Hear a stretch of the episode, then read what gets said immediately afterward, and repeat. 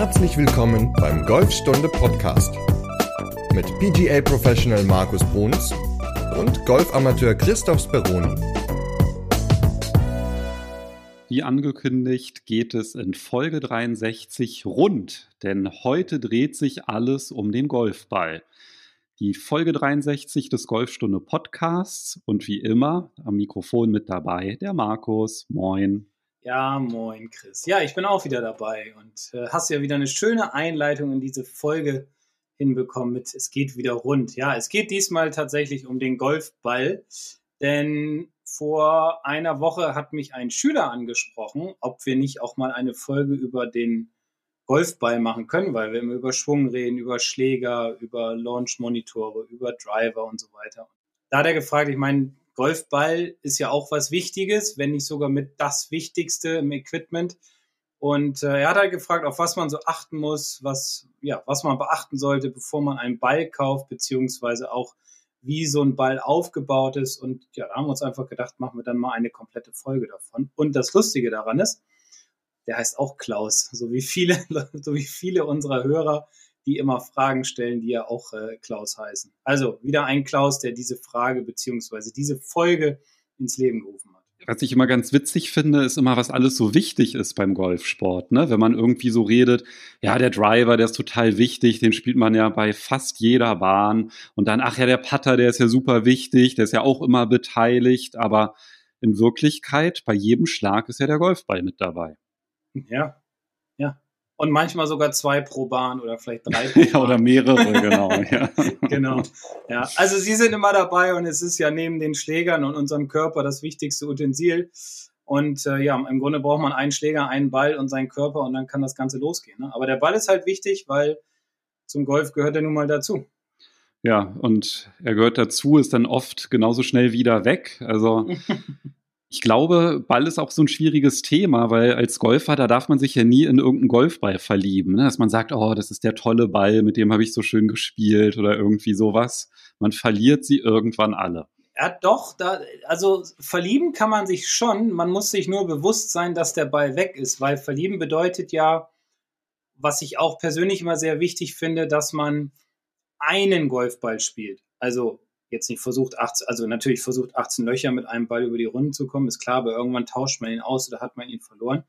Aber was ich meine mit einem Ball ist, sich auf eine Marke vielleicht festlegen, da ein Modell spielen oder wenn man besser wird, innerhalb der Marke das Modell wechseln. Aber darüber wollen wir in dieser Folge einfach sprechen, dass man sich festlegt halt auf eine Marke, finde ich ganz positiv, weil dann wechselt man nicht so oft den Ball, weil die Bälle haben extrem viele Unterschiede. Also meine Lieblingsmarke ist Range. Hm, Range. Ja, ja, die ist gut.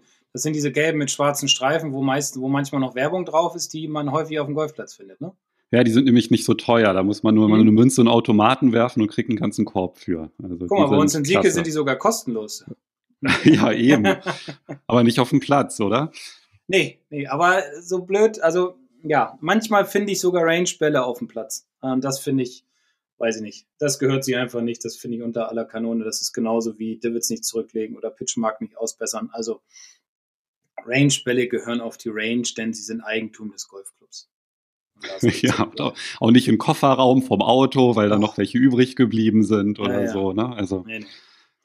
Ja, leider passiert es immer häufiger, beziehungsweise ist es schon häufig passiert. Aber gut, das ist nicht unser Thema. Was verschwindet alles auf dem Golfplatz?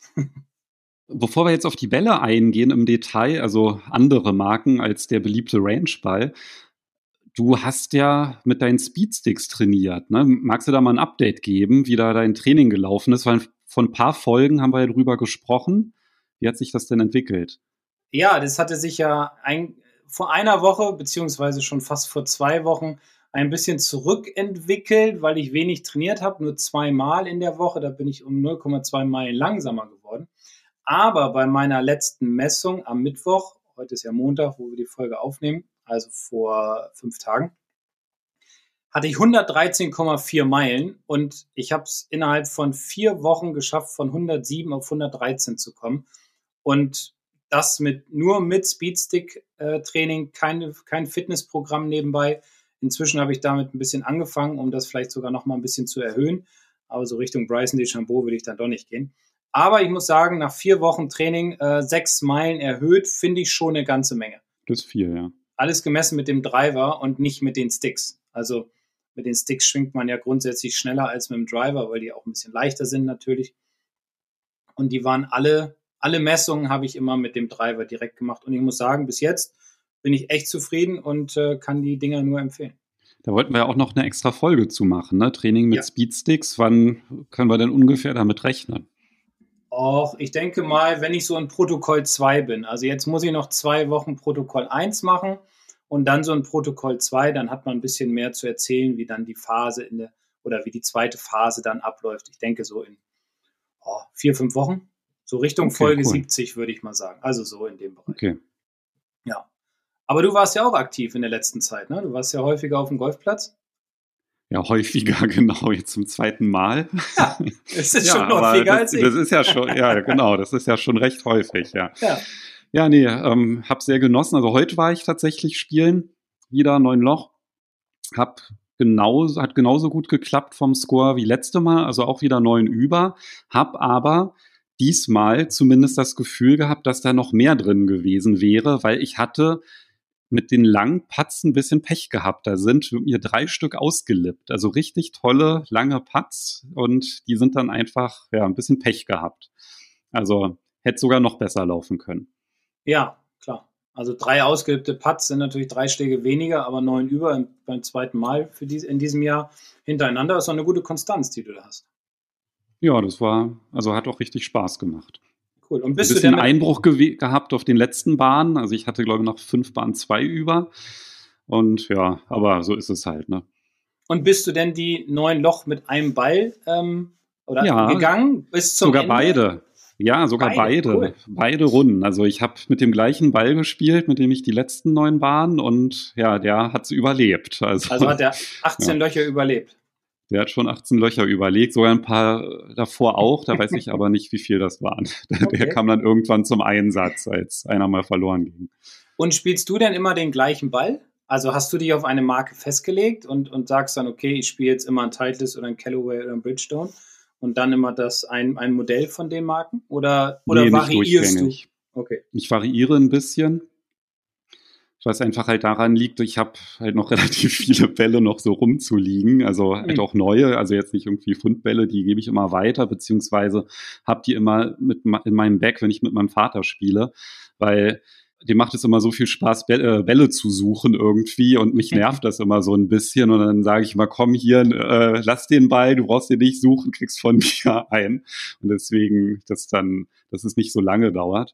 Mhm. Aber nee, ich habe nicht so eine feste ähm, Marke, die ich jetzt irgendwie durchgängig spiele, aber naja, zumindest ist es so, dass ich halt schon, also jetzt nicht irgendwie immer im Zickzack wechsel, dann halt, sondern einfach dann halt so eine Packung dann zu Ende spiele dann. Okay. Ja. Aber du spielst dann eher mit neuen Bällen und nicht unbedingt mit gefundenen Bällen oder nimmst du die auch manchmal? Ja. Wenn du, ja, auch. Wenn ja, du so ein also Wasserhindernis halt siehst und sagst, oh Gott, bloß nicht den neuen Ball versenken. Ja, nee, also da habe ich jetzt auch zu, dazu habe ich zu viel mit dir gesprochen, dass ich und mich damit beschäftigt, dass ich das mhm. natürlich nicht mache. Sehr gut. Aber ja, bei den Fundbällen ist es tatsächlich so, dass von den Marken, die ich spiele und wenn die im guten Zustand sind, dann behalte ich die natürlich. Aber wenn ich da irgendwie so eine olle Möhre habe, dann, ja, dann kommt das, also dann spiele ich die natürlich nicht. Ja, okay. Ja, cool. Ja, Golfbälle an sich, das ist ja, ein, ist ja ein großes Thema und da gibt es ja inzwischen auch viele Firmen, die, oder ich denke mal alle Firmen, die was von sich halten, so Golfball-Fitting anbieten. Und da gibt es ja eine ganze Menge Dinge, auf die man achten sollte. Aber vielleicht können wir erstmal über die Bälle an sich sprechen, wie die so aufgebaut sind und, und, und was so die Unterschiede sind. Ja, genau, weil Du hast ja gesagt, die Bälle sind sehr unterschiedlich und du empfiehlst ja auch bei einer Marke zu bleiben. Und dementsprechend wäre es ja erstmal ganz interessant zu wissen, was für Kategorien an Bällen gibt es denn überhaupt? Worin unterscheiden sie sich? Und dann können wir vielleicht darüber sprechen, ja, wie man dann halt den für sich passenden Ball findet. Aber was sind denn so die Kategorien an Bällen, die du sehen würdest? Naja, es gibt im Grunde gibt es vier Stück. Also One-Piece, Two-Piece, Three-Piece und Four-Piece-Bälle. Und wie wir vorhin schon so ein bisschen äh, ironisch gesagt haben, der Range Ball, das ist halt so der One-Piece-Ball. Und das ist halt aus einem Stück. Also das ist ein, eine harte, ähm, harte Schale, harter Kern, der bringt jetzt nicht so viel Spin. Ja, also das heißt, der ist auch äh, flugreduziert teilweise. Also mit dem Rangeball auf Ball, auf den Platz zu gehen, ist jetzt wirklich nicht unbedingt die beste Idee. Also diese One-Piece-Bälle werden im Grunde nur auf der Driving Range verwendet, sind auch relativ günstig und gehen auch schneller kaputt. Ähm, ja, also das ist so der, der simpelste Golfball. Also Piece heißt in dem Fall Stück oder genau. Schicht. Das heißt, aus wie viel Komponenten besteht im Grunde der Ball. Ganz und genau. also unabhängig davon vielleicht nochmal, ja, bevor sich dann noch jemand meldet und sagt oder den Witz dann vielleicht nicht verstanden hat, ja, wenn man mit einem Range-Ball auf den Platz geht, ist es nicht nur eine blöde Idee, weil der nur ein One-Piece-Ball ist in der Regel, sondern halt auch einfach, weil es verboten ist. Ja, also mhm. die gehören dem Golfclub, hat Markus ja auch schon gesagt. Und wenn man halt mit einem Range-Ball auf dem Platz erwischt wird, dann gibt es nicht selten Hausverbot. Also auf gar keinen Fall auf die Idee kommen. Oh, nein, bitte nicht. Ja. Es gibt auch ähm, günstige Bälle, die man auch gerne mal versenken kann, mit denen aber zum Beispiel viele Beginner spielen oder höhere Handicapper. Das ist der sogenannte Two-Piece-Ball. Ähm, der ist dann aus zwei Teilen, also einem weicheren Kern und einer harten Schale und ist ein bisschen langlebiger als die anderen beiden, über die wir gleich noch sprechen. Und warum den viele Beginner spielen, hat halt den Grund, dass er grundsätzlich mehr Fluglänge hat, dafür aber nicht ganz so viel Spin um die Grüns herum. Äh, was das so bedeutet, darüber reden wir dann gleich auch nochmal. Und er ist vor allem ein bisschen günstiger als die anderen beiden, weil er halt nur aus zwei Teilen gebaut wurde. Und ja, da geht es einfach um mehr Länge, mehr Halb- oder längere Haltbarkeit. Und das ist eigentlich so das, was ein Two-Piece-Ball ausmacht. Ja, also die Langlebigkeit bei Anfängern ist ja eigentlich auch wurscht, weil die Bälle verabschieden sich ja auch dann meistens relativ schnell. Also ja. das ist wahrscheinlich nicht das entscheidende Kriterium. Nein. Aber du hast jetzt zwei Faktoren angesprochen. Also äh, es ist tatsächlich so, dass je nachdem, wie sich der Ball zusammensetzt, fliegt er einfach anders. Und das wirkt sich dann halt sowohl bei der Fluglänge aus, also zum Beispiel beim Drive, aber halt auch im kurzen Spiel. Also da ist ja dann halt Backspin auch wichtig, dass der Ball zum Beispiel beim Chip oder beim Pitch dann halt auch möglichst schnell zum Liegen kommt auf dem Grün. Und das wird dadurch beeinflusst auch, wie sich der Ball zusammensetzt. Und da meinst du, ist ein Two-Piece-Ball in Hinblick auf Spin nicht so geeignet? Nee, weil er einfach ja eine härtere Schale hat und dementsprechend ja, also dementsprechend mehr auf Länge ausgelegt ist. Und Länge ist ja mhm. das, was wir am Anfang unserer Golfkarriere auf jeden Fall immer brauchen, weil die Dinge ums Grün herum, die entwickeln sich. Und im Grunde ist es ja genauso wie bei, wie bei Golfschlägern. Also klar kann man jetzt am Anfang sagen, ich habe jetzt Handicap 54 oder meine Platzreife, ich gehe jetzt los und kaufe mir von irgendeiner Premium-Marke direkt alles nagelneu und gebe halt mit Trolley, sagen wir mal, jetzt überspitzt dreieinhalb, viertausend Euro aus. Das empfehle ich auch nicht unbedingt, sondern ich sage auch immer, fangt langsam an, macht ein Fitting, ja, aber nehmt vielleicht nicht gleich das teuerste Produkt, weil man nie weiß, wie lange man so dabei bleibt. Deswegen immer so ein bisschen ranarbeiten. Und beim Ball ist es ja genauso.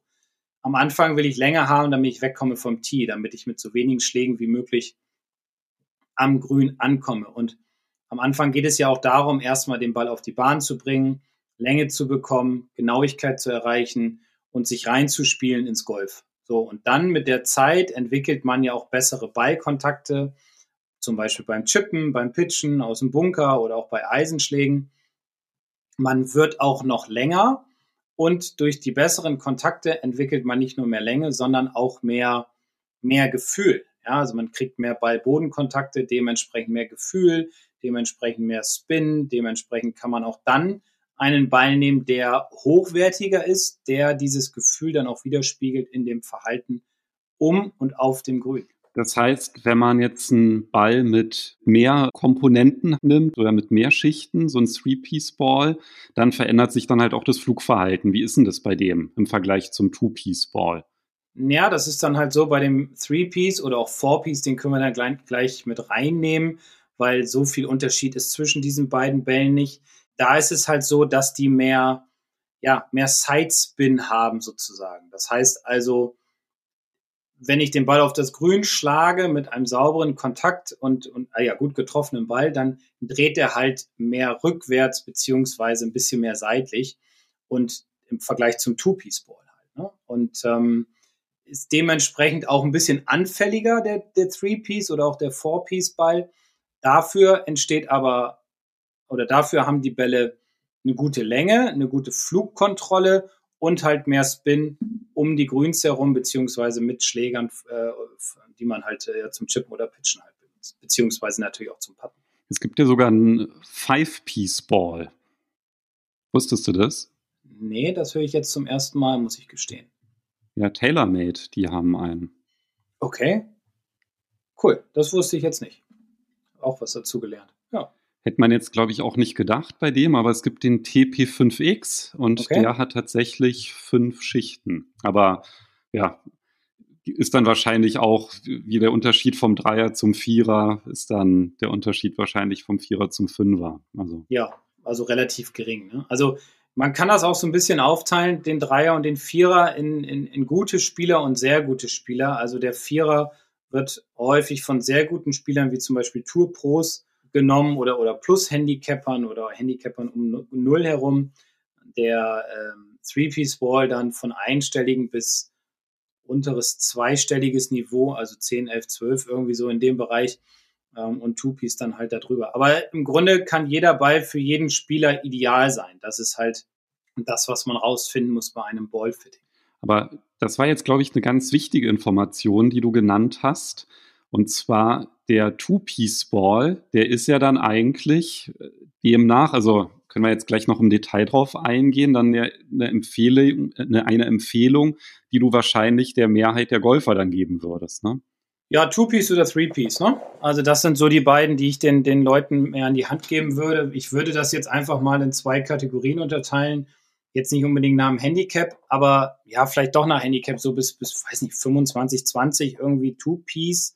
Aber es ist immer schwierig zu darzustellen, weil es natürlich immer auf viele Faktoren ankommt. Ne? Also um das Gefühl, um den Ballkontakt, um, ähm, um die Schlägerkopfgeschwindigkeit später dann beim Driver, um die Schwunggeschwindigkeit beim Pitchen oder auch beim, beim Eisen 7 oder Eisen 6. Also da gibt es halt viele Faktoren, die immer wichtig sind. Deswegen so hundertprozentig will ich mich nicht festlegen, weil ich habe mich auch ein bisschen schlau gemacht in den letzten Monaten bezüglich Golfball, Golfbälle und im Grunde kann jeder Spieler jeden Ball spielen. Es kommt halt immer so auf die Geschwindigkeiten drauf an, die man halt auf den Schläger bringt dann und das dann auf den Ball im Endeffekt. Ja klar, also ich meine, wenn man jetzt nur nach Handicap gehen würde, müsste man ja auch kein Ballfitting machen, weil dann könnte man es ja einfach ganz pauschal machen. Aber ich glaube, die Tendenz geht natürlich schon dazu, dass viele Golfbeginner denken, naja, wenn man halt einen 5-Euro-Ball hat, dann ist das wahrscheinlich besser, als wenn man irgendwie einen 2-Euro-Ball hat.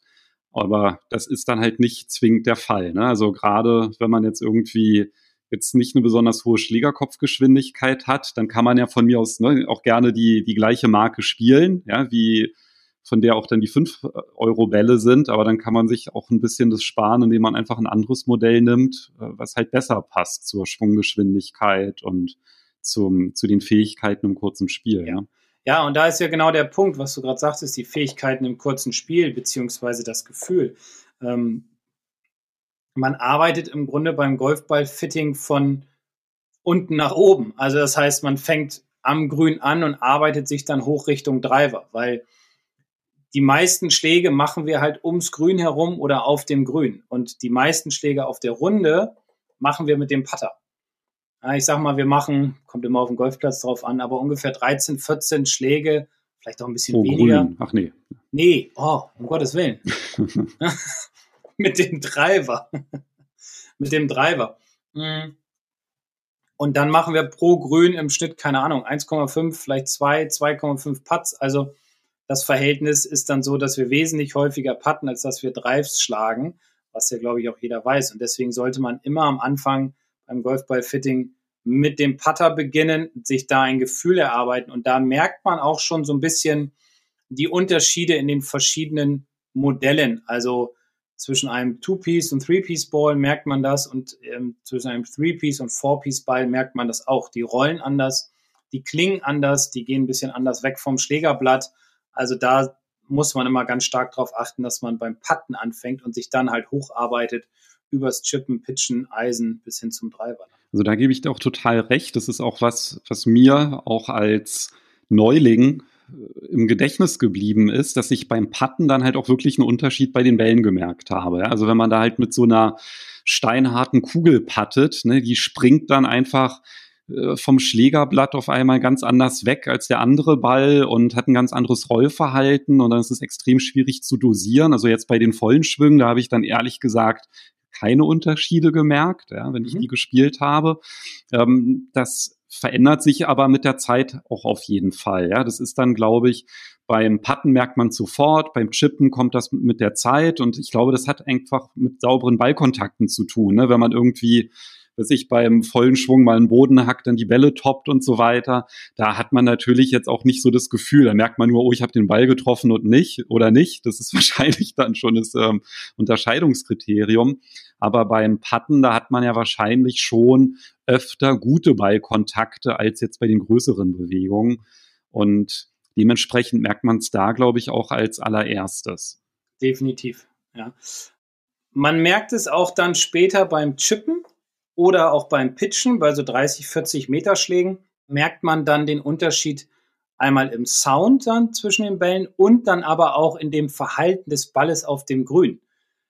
Was man dann später merkt, wenn man zum Beispiel dann Eisen schlägt, merkt man oder sieht man dann zum Beispiel auch den Unterschied in der Flughöhe. Also wir gehen natürlich immer von gut getroffenen Golfschlägen aus, das ist klar. Das heißt, man kann nicht nach einem Ball sagen oder nach einem Schlag sagen, oh ja, der flog jetzt aber höher oder flacher. Nee, das geht nicht sondern da braucht man schon ein bisschen Zeit und das dauert auch, bis man so seinen optimalen Ball gefunden hat. Aber zum Beispiel auf der Titleist-Seite ist es zum Beispiel so, dass man sich mal angucken kann, wie so ein Ballfitting abläuft, beziehungsweise auch auf der Callaway-Seite, die habe ich jetzt beide mal rausgesucht gehabt. Aber was man auch sieht, ist die Unterschiede der einzelnen Bälle. Und zum Beispiel gibt es ja bei Titleist den Pro V1 X und den Pro V1. Und beim Pro V1 X ist es so, dass der ein bisschen festeres Gefühl zum Beispiel wiedergibt. Das heißt, X bedeutet dann in dem Fall, dass er ein bisschen härter ist von der Schale, aber trotzdem viel Spin hat und er fliegt ein bisschen höher als jetzt der Pro V1. Und dann haben sie noch verglichen den Pro V1 zum AVX. Der fliegt wieder ein bisschen flacher, hat weniger Spin, aber wieder ein weicheres Gefühl. Also das ist jetzt das, was hier auf dem Bildschirm steht. Man muss es natürlich rausfinden, was ist für mich der beste Ball, und das geht nur anhand der, des Gefühls um die Grüns herum. Ja, und das Verhalten des Balls ist ja auch ganz unterschiedlich, wenn der Ball einfach aufkommt. Das merkt man halt auch. Ne? Also wenn man halt zum Beispiel mehrere Chips spielt, alleine schon beim Chippen aufs Grün, da merkt man dann halt auch, ne, also das nennt man ja dann auch so Beißen, ob der Ball dann halt einfach schnell zur Ruhe kommt, beziehungsweise ob man es halt dann auch schafft, den den Roll einfach konstant hinzubekommen. Ja, und wenn man dann halt auch mit unterschiedlichen Bällen dann chippt, dann merkt man auch, dass die dann alle irgendwie anders sind. Und deswegen ist ja auch dein Tipp so wichtig, den du am Anfang gegeben hast, mit dem gleichen Ball einfach zu spielen, dass man sich auf den einstellen kann. Ja, also, weil wenn du halt dann, weiß ich, verlierst den Ball, dann nimmst du den nächsten und dann hast du, weiß ich, vorher hattest du einen Vierkernball, dann hast du nur noch, weiß ich, einen Zweikernball und pattest, dann die haben ja dann halt auch andere, unterschiedliche Kompressionen, ne? also so einen unterschiedlichen Härtegrad. Das macht sich da dann halt dann wirklich bemerkbar. Dann ist dann der Putt auf einmal ja, 20 Zentimeter kürzer oder länger, ja, weil der einfach anders von der Schlagfläche abspringt und das heißt, beim Fitting sagst du auch, beim, da fängt man eigentlich an beim Putten, erstmal zu sehen, ist es ein Ball, bei dem ich ein gutes Gefühl habe. Und dann muss man ja eigentlich gucken, passt der Ball dann auch noch oder die, die dann halt in der engeren Auswahl sind, passen die dann halt auch noch zum Langspiel. Genau. Also das Wichtigste sind halt die kurzen Schläge, was wir schon ein paar Mal gesagt haben. Da muss man halt anfangen und sich dann halt hocharbeiten. Und wenn man dann oben angekommen ist bei den Eisen und beim Driver, da geht es dann natürlich einmal um das Gefühl und auch um, um den Sound, so wie bei dem eigentlichen Driver zum Beispiel, wo auch, wo ich persönlich finde, dass der Sound auch immer ja, wichtig ist äh, für die Kaufentscheidung. Ähm, aber da sollte man dann auf jeden Fall mit dem Launch Monitor arbeiten, weil anhand des Launch Monitors kann man dann auch sehen, wie viel Spin der Ball hat, beziehungsweise auch wie hoch der Ball fliegt. Dann, wenn man das halt dann durchlaufen hat, dann weiß man, welcher Ball zu einem passt. Und dann gibt es wahrscheinlich auch von unterschiedlichen Herstellern dann Bälle, die ein ähnliches Verhalten haben. Und das heißt, wenn man halt die Marke dann wechseln sollte, weiß ich, aus Preis oder anderen Gründen, dann sollte man einfach nur darauf achten, dass der ähnliche Eigenschaften hat, der Ball. Eins, eins aber noch, was ich, was ich immer ganz auch wichtig finde, ist, wenn man jetzt Beginner ist, sollte man jetzt vielleicht nicht unbedingt gleich den teuersten Ball nehmen, der irgendwie um die 5 Euro kostet, weil natürlich der Verschleiß relativ hoch ist. Das heißt zum Beispiel ein ein, ein 5-Euro-Ball, also zum Beispiel der Pro V1 oder der Chrome Soft von Callaway, das ist halt so, wenn ich den nicht ganz sauber treffe, dann kriegen die halt so schnell Cuts, also so Risse und dann blättert das halt ab, ähm, weil die halt dafür gedacht sind, die sind halt weicher, um mehr Spin auf den Grüns zu bekommen. Deswegen nochmal ganz wichtig, immer sich von oben nach unten arbeiten. Also das heißt, wie bei der wie bei, den, wie bei den ähm, Schlägern, wie zum Beispiel, ich gebe auch immer den Vergleich beim Auto. Ich meine, wenn man 18 ist und Fahranfänger, kauft man sich ja vielleicht auch nicht gleich einen Porsche und legt dann los, sondern fängt ja auch erstmal klein an und, und arbeitet sich dann nach oben. Also so sollte man das auch beim Golfball sehen, aus meiner Sicht, dass man sagt, okay, ich bin Beginner, ich kaufe mir erstmal Two-Piece-Bälle, aber auch da würde ich immer auf einen setzen, weil man ja doch ein gewisses Gefühl hat und dieses sich dann auch in dem Ball widerspiegelt. Und da gibt es ja eine ganze Menge Golfbälle, die gerade für den, für den Beginner halt gut gedacht sind oder für die höheren Handicapper, ähm, die halt mehr Länge dann erzeugen und weniger Spin, was wir vorhin sagten, was relativ wichtig ist. Und da könnte man zum Beispiel auch sagen, ich gucke einfach mal im Internet und kaufe mir Lakeballs. Das Wichtige dabei ist aber, dass man auch wieder bei einer Marke bleibt und einem Modell.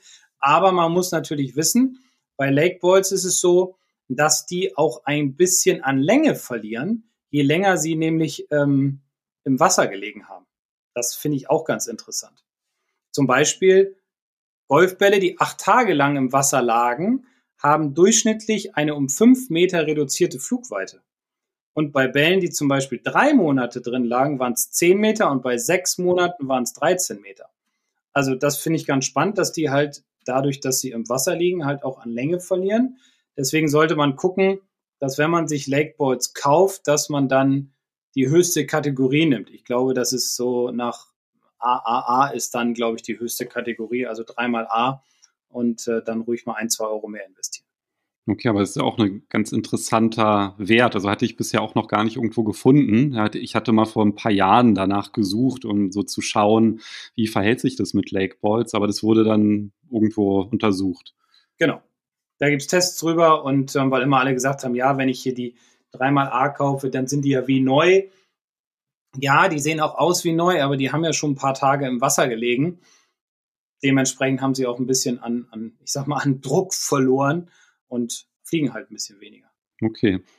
Es kann aber auch natürlich sein, dass bei ganz neuen Wellen, die man aus der Packung nimmt, dass da auch ein paar dabei sind, die Produktionsfehler haben. Ne? Mhm. Das kann ja auch immer wieder vorkommen, dass dann halt der Kern zum Beispiel nicht ganz mittig ist oder so. Also findet man in der Regel kann man das optisch ganz gut sehen, wenn man die Bälle aufschneidet, ist aber natürlich zum Testen jetzt nicht unbedingt empfohlen. Eine andere Möglichkeit ist einfach eine Markierung auf den Ball zu machen und den mal in ein Glas Wasser zu machen. Und wenn die Markierung immer an der gleichen Stelle ist, dann hat der Ball einen Fehler. Weil dann ist nämlich der Schwerpunkt nicht mittig und darüber kann man dann halt ganz gut kontrollieren, ob der Ball halt auch wirklich rund ist. Genau. Es gibt ja auch so X-Out-Bälle zu kaufen. Die sind, also da steht dann X-Out drauf und die sind halt Fabriküberschüsse oder Fehlproduktion. Die haben irgendwelche kleinen Macken und das ist im Grunde so, als wenn man in so Outlets geht, äh, Klamotten kauft. Die haben ja auch so kleine Fehler, die man aber gar nicht sieht und die gibt es halt dann auch ein bisschen günstiger. Ja, beim, beim Ball, da sieht man das dann immer nur, wenn man den Putt spielt und der dann irgendwie so eine komische Kurve nimmt und da nicht reingeht, ne, weil der Mittelpunkt nicht äh, genau nicht stimmt. Ja, ja. Ja, also das ist eigentlich, also eigentlich sind Bälle eine ganz interessante oder ist eine ganz interessante Geschichte, ist aber auch ein Riesenthema, was man gar nicht alles so ja jetzt in so eine Podcast-Folge packen kann. Deswegen genauso wie auch bei den Schlägern ist es ist meine Empfehlung wirklich, wenn man sich damit beschäftigt, ein Golfball-Fitting mal zu machen. Ähm, verschiedene Firmen bieten das an. Die Firma Titleist zum Beispiel bietet das an oder aber auch die Firma Callaway. Äh, bei denen habe ich zum Beispiel auf der Seite gefunden, bei CallawayGolf.com, da kann man so verschiedene Dinge eingeben, wie zum Beispiel sein Handicap und, und seine, seine Spielstärke an sich, beziehungsweise seine Schlägerkopfgeschwindigkeit. Und dann kann man sich einfach mal, dann kriegt man Vorschläge, welche Bälle man ja, spielen sollte. Und dann könnte man es ja theoretisch mal so machen, dass man sich selbst mal jeweils ein Dutzend irgendwie kauft oder davon ein Dutzend als Lake Balls mal und dann mit denen halt mal aufs Pitching-Grün und Putting-Grün geht und einfach mal im Kurzspiel damit ein bisschen trainiert, weil darüber kriegt man ja das beste Feedback. Und wenn man halt so ein Fitting, so ein Ballfitting vor Ort macht, wo kann man das machen? Was kostet das? Weißt du das? Das weiß ich leider nicht. Da könnte man sich einfach mal informieren bei den verschiedenen Firmen, hm, dass die dann mal zu dem jeweiligen Golfclub kommen und dann ja so, so, so einen Tag halt da sind. Das ist im Grunde genauso wie, wie ein Demotag, den auch die verschiedenen Firmen machen bezüglich der Golfschläger. Ich hatte es halt mal gesehen, also vor Corona, dass auf den Golfmessen das halt auch angeboten wurde, dass man da halt Ballfittings machen konnte um dann ja, herauszufinden, welches Modell am besten zu einem passt. Also es dauert wahrscheinlich auch gar nicht so lange, ne, das herauszufinden, wenn man so ein Ballfitting macht. Ich denke mal eine Stunde, so in dem Bereich. Ja, doch, okay. Ja. ja, weil du musst ja einige Putts machen, dann kurzes Spiel, chippen, pitchen, dann wirst du ja auch gefragt, was du möchtest, dann wird dir der Ball erklärt, dann probierst du verschiedene Bälle aus und dann geht es ja nochmal an die Drives ran. Ne? Also also eine Stunde tippe ich mal schon. Ich selbst habe es noch nie gemacht, aber ich würde es immer empfehlen, ähm, sich einfach mal darüber zu informieren und vielleicht machen das ja auch die verschiedenen äh, Indoor-Anlagen wie Golfhaus oder All for Golf oder so, dass die dann auch Ballfitting dann ähm, Indoor anbieten, wenn es dann wieder möglich ist, äh, da reinzugehen. Wobei ich glaube, im Moment ist es möglich. Ja. Ja, und so ein Demo-Day, das bedeutet ja einfach nur, dass der Schlägerhersteller, der baut dann so einen kleinen Stand beim Golfclub auf, in der Regel auf der Driving Range und dann kann man dahin die unterschiedlichen Schläger ausprobieren, Fittings dann auch buchen und da wird dann wahrscheinlich auch in so einem Rahmen dann halt auch so ein Ballfitting möglich sein.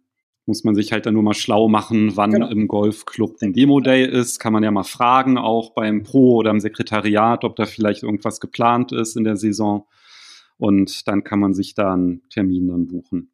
Ja, und bestimmt kann man dann auch fragen, ob die Hersteller dann auch mal Bälle mitbringen, wenn sie Bälle produzieren, ähm, dass man dann da auch mal verschiedene. Äh, ja, dann haben wir, glaube ich, so zum Thema Golfball-Eigenschaften bis auf die Farbe alles besprochen, oder? Ja, die Farbe, ja. Ich spiele immer weiß. Also weiße, weiße Bälle. Ach so, ja, gibt ja auch, gibt, ja, ich, ich hatte es auch so verstanden, aber gibt ja gibt auch noch die, Firma. Die, genau, die Firma weiß. Ja. ja. Nee, nee, da, da spiele ich einen anderen Ball.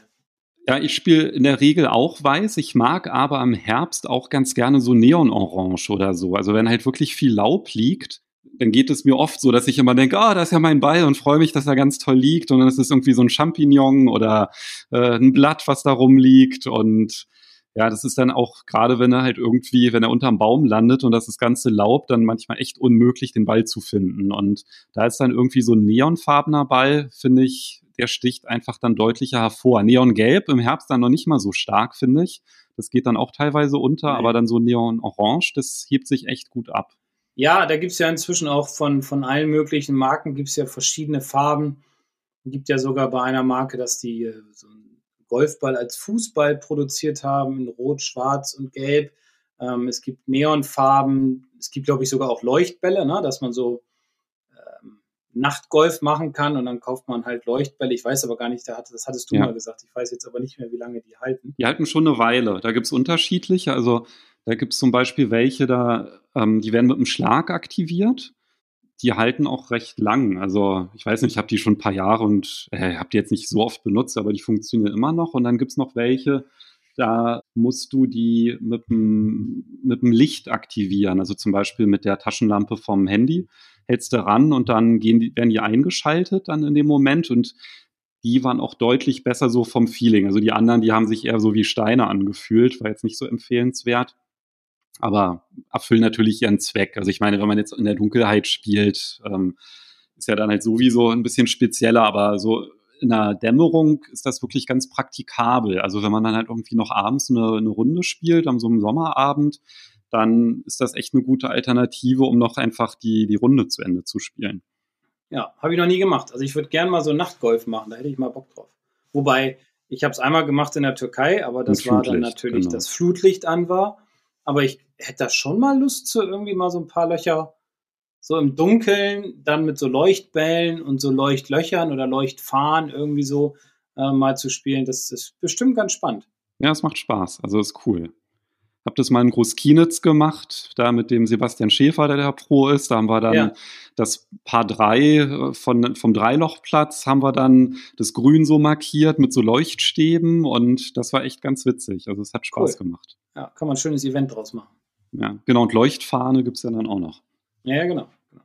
Ja, also ich glaube, da gibt es eine ganze Menge und es gibt ja auch Bälle, die man Indoor benutzen kann oder auch, ähm, was viele ja letztes Jahr gemacht haben, sich ein Netz zu kaufen, eine Matte und dann teilweise so mit Luftbällen zu schlagen. Gut, ins Netz kann man natürlich auch mit normalen Bällen spielen, ist klar, aber da gibt es ja auch eine ganze Menge, dass man Luftbälle hat, die man zu Hause auch verwenden kann. Ähm, oder auch, es gibt auch flugreduzierte Bälle, die auf den Driving Ranges eingesetzt werden, die nicht so lang sind. Ja, also ich glaube, da gibt es eine ganze Bandbreite. Es gibt auch so, so Softballs, die man dann benutzen kann. Und da merkt man dann, wenn man das mal so ein bisschen macht, jetzt natürlich nicht zum Spielen auf dem Platz, aber einfach mal so als Gag, so zum Chippen oder so, machen wir das häufiger mit unseren Jugendlichen, dass wir die einfach mal verschiedene Bälle spielen lassen, um das Gefühl, ja, oder um, um den Ball intensiver zu fühlen, beziehungsweise zu spüren, beziehungsweise auch um die Bewegung ein bisschen anzupassen, weil natürlich ein, ein Schaumstoffball, also so ein ganz kleiner Golf-Schaumstoffball nicht so gut fliegt und rollt wie jetzt ein richtiger Golfball. Und da, ja, da sieht man auch, die Unterschiede im Roll- und Flugverhalten. Und das finde ich auch mal eine ganz spannende Aufgabe. Ja, ansonsten wäre mein Tipp so, wenn man zu Hause trainiert, also die, ich habe da alles Mögliche ausprobiert, da finde ich halt diese Schaumstoffbälle, die sind halt wirklich, hm, naja, so semi-gut. Was richtig toll ist, so zum Indoor-Chippen. Also wenn man jetzt zum Beispiel auch im Haus und in der Wohnung einfach so auf dem Teppich so ein bisschen chippen möchte, da kann das ja mit einem echten Golfball ziemlich schnell in die Hose oder in die Vitrine gehen. Und da sind sehr empfehlenswert diese Cross-Golf-Bälle von Almost Golf. Die sind nämlich da hat man wirklich ein gutes Ballgefühl. Die fühlen sich wie ein richtiger Golfball an, aber die machen halt nichts kaputt. Also die, wenn du die gegen eine Scheibe haust, da geht die Scheibe halt nicht zu Bruch. Okay. Und die sind wirklich sehr, sehr empfehlenswert, wenn man halt so ein bisschen zu Hause, so in den eigenen vier Wänden, so ein bisschen chippen möchte, weiß ich, von, vom Teppich oder von der Matte in so ein kleines äh, Chip, Chip-Netz rein. Da sind die wirklich sehr empfehlenswert. Cool. Ich habe gerade noch eine Farbe entdeckt. Und zwar. Tarnfleck, nein. Nee, äh, den Callaway Super Soft Matt Green. oh. Ja, ist ja auch erhöhter Schwierigkeitsgrad. Ja, ja, ja, ja. Jetzt habe gerade wollte gerade einen Spaß machen mit einem Tarnfleck, aber mattgrün ja. ist natürlich jetzt auch nicht so. Ne? Das ist dann so für hartgesottene. Hart. Ja, mattgrün und mattorange, also schon krass. Und mattpink gibt es da noch. Schon geil. Ja, also der Fantasie sind auch da keine Grenzen gesetzt, ja. Ja, also es gibt für alle Bereiche gibt's Golfbälle. Wichtig ist halt ähm, wirklich so ein Golfball-Fitting mal zu machen oder wie gesagt, man kann es ja auch selbst machen. Auf den verschiedenen Internetseiten kann man sich da mal ein bisschen belesen, sich dann einfach mal Lake Balls bestellen. Ähm, wie gesagt, zum Beispiel bei Callaway, die spucken dir halt den Ball dann aus oder empfehlen dir dann einen und dann kann man sich mal ein paar Lake Balls äh, bestellen und dann sich vom Kleinen zum Großen hocharbeiten. Und natürlich dann auch mal mit den Bällen auf dem Platz spielen, dass man dann ähm, einfach auch mal das Flugverhalten Verhalten auf dem Platz sieht. Ja, aber die erste Frage ist dann wahrscheinlich, sind Sie Masochist? Ja, nein. Und wenn man mit Ja antwortet, dann kommen die grünen Bälle raus. Ja, genau. Ich habe nicht mit Ja geantwortet. ja, also spannende Geschichte. Ähm, ich glaube, da haben wir schon einiges ganz gut angesprochen und denke, wir können uns dann in Richtung Folge 64 begeben. Genau, und da haben wir ja auch wieder ein schöne, eine schöne Hörerfrage, nämlich von der Jeannette.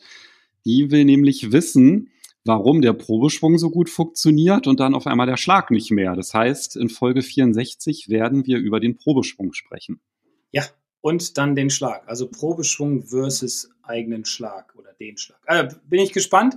Finde ich eine spannende Frage. Äh, höre ich auch immer wieder ganz häufig im Unterricht. Und ja, an dieser Stelle nochmal danke an Klaus. Er wird mich bestimmt nächste Woche beim Training auf diese Folge ansprechen, wenn er sie dann gehört hat.